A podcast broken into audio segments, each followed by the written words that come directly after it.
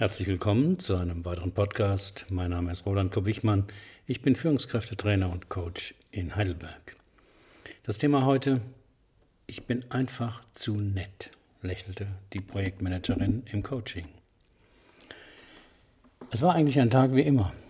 Cornelia F. hatte ihre Morgenrunde an der Alster absolviert, dann noch schnell die Tochter in der Kita abgegeben. Um 17 Uhr würde sie sie wieder abholen. Auf dem Weg ins Büro telefonierte sie mit ihrer Mutter, so wie jeden Morgen. Ihre Mutter war 86, lebte allein und Frau F. machte sich Vorwürfe, dass sie sie nicht zu sich holte. Aber mit einem Vollzeitjob und der Tochter ging es beim besten Willen nicht, machte sie sich immer wieder klar.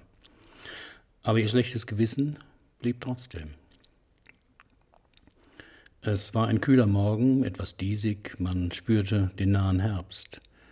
Am übernächsten Wochenende hatte ihre beste Freundin 40. Geburtstag und Cornelia F. wollte eine Überraschungsparty für sie organisieren. Also Gäste einladen, für Speis und Trank sorgen und ein DJ musste her, weil ihre Freundin so gern tanzte. Das alles ging ihr im Auto durch den Kopf.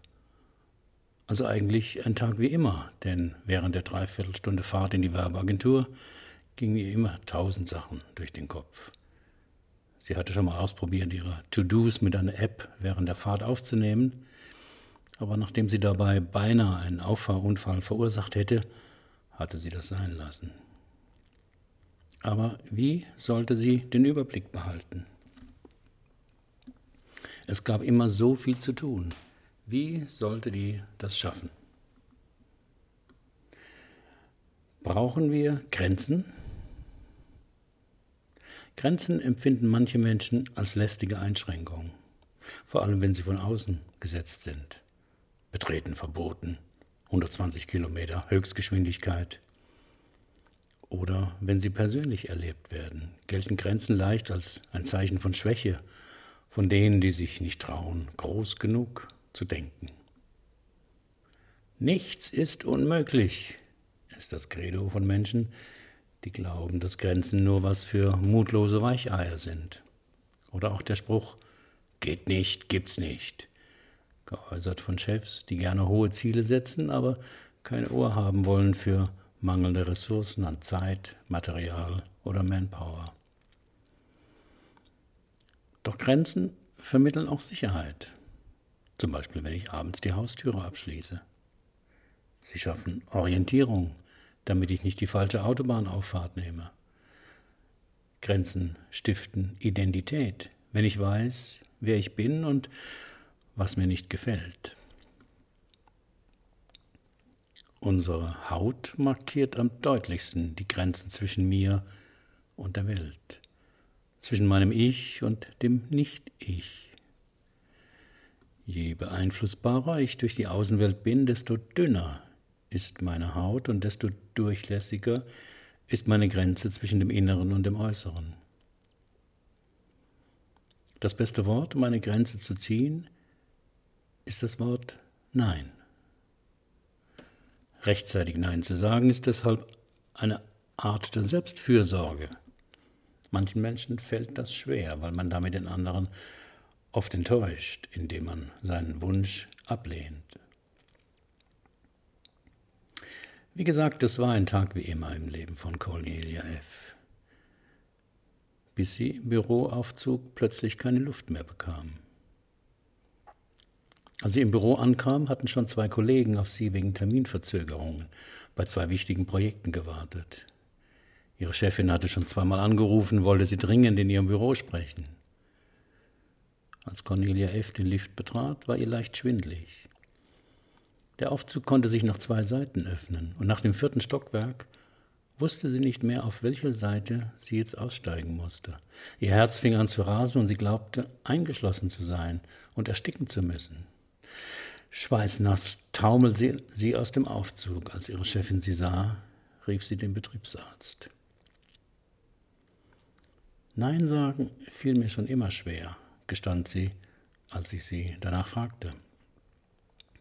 Als Projektleiterin kann ich es mir auch kaum leisten, Nein zu sagen. Oft klemmt es im Projekt, weil andere ihre Zusagen nicht einhalten oder sich an Vereinbartes nicht halten. Aber ich muss dafür sorgen, dass es dennoch weitergeht. Also sie versuchen oft Unmögliches möglich zu machen, erkundigte ich mich. Ja genau, bestätigte sie und strahlte dabei. Wann in ihrem Leben mussten sie das lernen, wollte ich wissen. VFs Vater hatte die Familie wegen einer anderen Frau verlassen, als sie elf war. Weil ihre Mutter arbeiten musste, kümmerte sich die Klientin um ihre beiden jüngeren Brüder. Kochen, Hausaufgaben betreuen, ins Bett bringen. Die Mutter kam erst spät abends nach Hause, weil sie zwei Jobs hatte. Durch die Überlastung fing die Mutter an zu trinken. Anfangs wenig, dann immer mehr. Das heißt, mit elf war ihre Kindheit vorbei, stellte ich fest. Kann man so sagen, antwortete sie, während Tränen in ihre Augen traten. Richtig schlimm wurde es, als meine Mutter immer mehr trank und ihren Frust an mir ausließ. Wenn ich was vergessen hatte, schlug sie mir öfters ins Gesicht. Sie warf Teller an die Wand und beschimpfte mich für meine Faulheit und Dummheit. Kinder wollen immer kooperieren. Auch in den schwierigsten Situationen versuchen sie oft, die Defizite der Eltern auszugleichen. Aus Liebe. Und weil sie spüren, dass sie abhängig sind und nicht einfach weggehen können. Wiederholen sich solche schwierigen Situationen, lernen Kinder entsprechende Fähigkeiten, die in diesen, Situationen erwünscht, nützlich oder überlebenswichtig sind. Damals haben Sie vermutlich zwei Dinge gelernt, sagte ich. Dass Nein sagen unmöglich ist und dass Sie früh spüren müssen, was im anderen vor sich geht. Cornelia F. nickte mehrmals. Nach der Arbeit machte meine Mutter oft Station an der Trinkhalle in der Straße. Ich merkte, wie viel meine Mutter getrunken hatte an der Art, wie sie die Haustür aufschloss. Wenn ich ihr Gesicht sah, wusste ich, ob ich mich in Acht nehmen musste oder ob es vielleicht ein ruhiger Abend werden würde.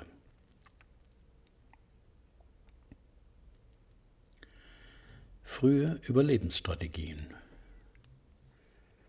Viele unpassende Verhaltensweisen, die wir als Erwachsene haben und die wir nur schwer ändern können, lassen sich auf frühe Überlebensstrategien zurückführen. Der Autopilot zusammen mit der Amygdala in unserem Gehirn, vergleicht alle Situationen, die wir heute erleben, darauf hin, welche Erfahrungen wir damit schon mal gemacht haben. War die Erfahrung schlecht, wird automatisch eine Notfallstrategie ausgelöst. Im Büro spüre ich manchmal schon um die Mittagszeit, dass ich nervlich und körperlich an der Belastungsgrenze bin. Aber wenn mich dann jemand fragt, wann ich mich endlich um die Sache X kümmere, sage ich nicht nein. Stattdessen kriege ich ein schlechtes Gewissen und erledige es sofort. Ganz schlimm ist es, wenn jemand Druck macht. Dann bin ich wie gelähmt und will nur noch, dass der andere nicht böse wird oder ausflippt. Für mich klang das so, dass Cornelia F. keine innere Erlaubnis hatte, Grenzen bei sich wahrzunehmen ernst zu nehmen und entsprechend zu handeln.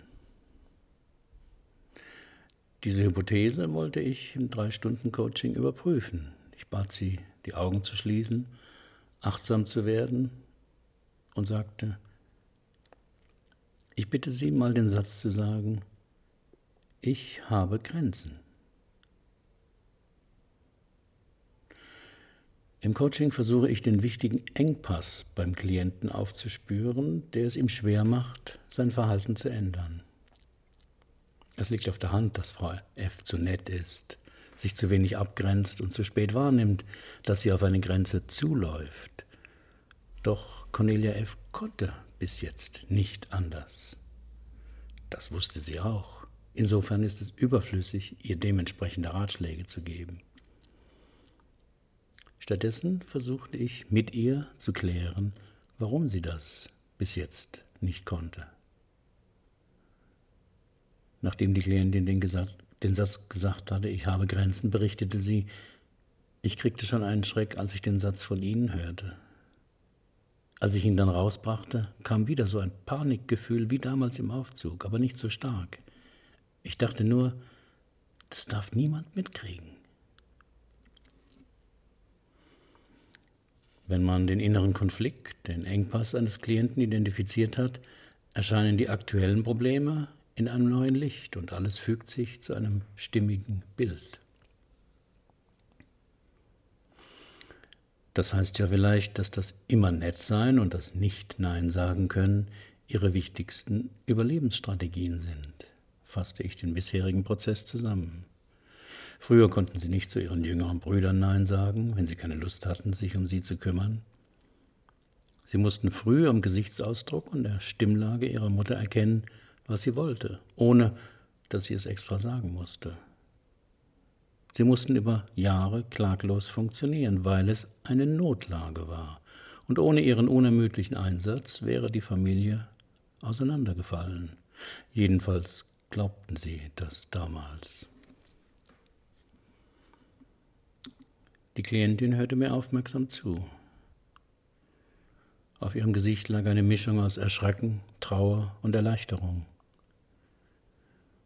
Durch meine Worte verstand sie plötzlich emotional, in welches innere Dilemma sie fiel, wenn es im Job stressig wurde oder wenn ein Kollege oder die Chefin etwas von ihr wollten. In solchen Momenten schrumpfen sie zur Elfjährigen die den Kontakt zu ihren Gefühlen abklemmt, um möglichst reibungslos zu funktionieren, erklärte ich weiter. Und wie ändert man solche alten Programme? Diese Frage bekomme ich in meinen Persönlichkeitsseminaren und Coachings oft gestellt. Jedenfalls nicht durch Tipps und Ratschläge. Stattdessen muss man die alten Konflikte emotional bearbeiten. Eine rein verstandesmäßige Auseinandersetzung reicht nicht, indem man sich klar macht, dass das Ganze bald 30 Jahre her ist, dass, dass die Mutter ihr Bestes versucht hat im Rahmen ihrer begrenzten Möglichkeiten, dass das Überleben der Klientin heute nicht mehr vom Wohlwollen anderer abhängig ist. All das musste ich meiner Klientin nicht sagen. Stattdessen arbeiteten wir an der Ablösung zwischen Mutter und Tochter. Denn durch, durch ihre täglichen Anrufe bei ihr glaubte sie immer noch, dass sie Schlimmeres abwenden könne und müsse. Ich machte ihr auch anhand des Modells des inneren Teams klar, wie oft der Teil der Elfjährigen auf ihrem inneren Regiestuhl kletterte und die Führung übernahm.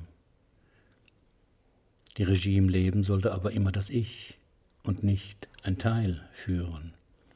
Genaueres dazu finden Sie in meinem Blogartikel.